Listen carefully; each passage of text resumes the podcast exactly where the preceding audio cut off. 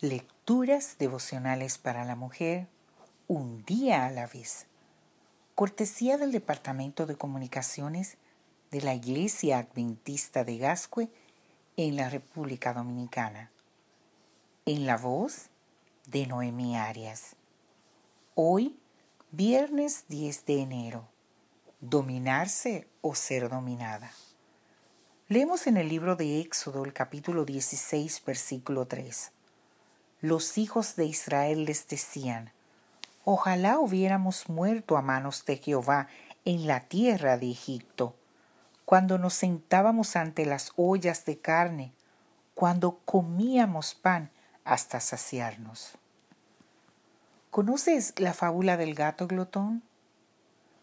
Cuenta esa fábula que un gato muy glotón que se pasaba el día completo comiendo, se hallaba merodeando por el mercado cuando de repente vio a un pescador que llegaba a su puesto con un cesto lleno de sardinas. Solo de verlas, al gato se le hizo la boca agua. Menuda fiesta me voy a dar hoy, pensó. Y en un descuido del mercader, el gato dio un salto, robó una sardina y se la llevó entre los dientes. El hombre lo persiguió por todo el mercado, pero el gato glotón velozmente logró escapar. Corriendo fue a parar a un río.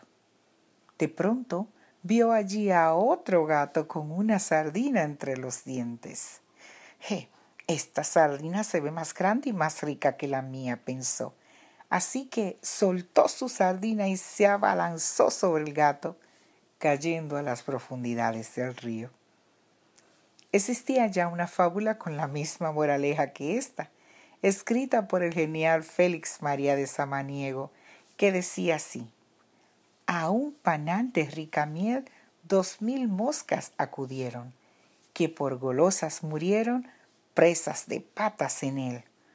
Otra dentro de un pastel enterró su golosina. Así, sin bien se examina, los humanos corazones perecen en las prisiones del vicio que las domina. ¡Qué verdad tan grande! La glotonería, el vicio, la incapacidad de tener dominio sobre nuestros deseos incontrolados de lo que ni siquiera nos hace bien, se convierten antes o después en prisiones para nosotras. Precisamente para que no caigas en el error de la glotonería, la Biblia nos ofrece palabras sabias. Dice el libro de Proverbios en el capítulo 23, versículo 2, Si eres dado a la glotonería, domina tu apetito. Leemos en Proverbios, ¿por qué? Porque los borrachos y los glotones acaban en la ruina ¿Quién quería acabar en la ruina? Ruina económica, ruina moral, ruina espiritual. Aprendemos esta lección tomando como referencia al pueblo de Israel en su peregrinal por el desierto. ¿Cómo es posible que prefirieran las ollas de carne que comían en esclavitud que la dirección de Dios en la libertad?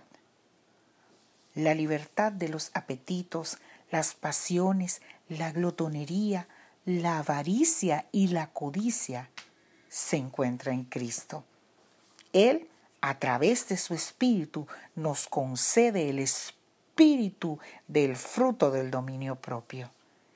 ¿Qué te parece si le pedimos hoy que nos lo conceda? Que Dios hoy te bendiga, mujer.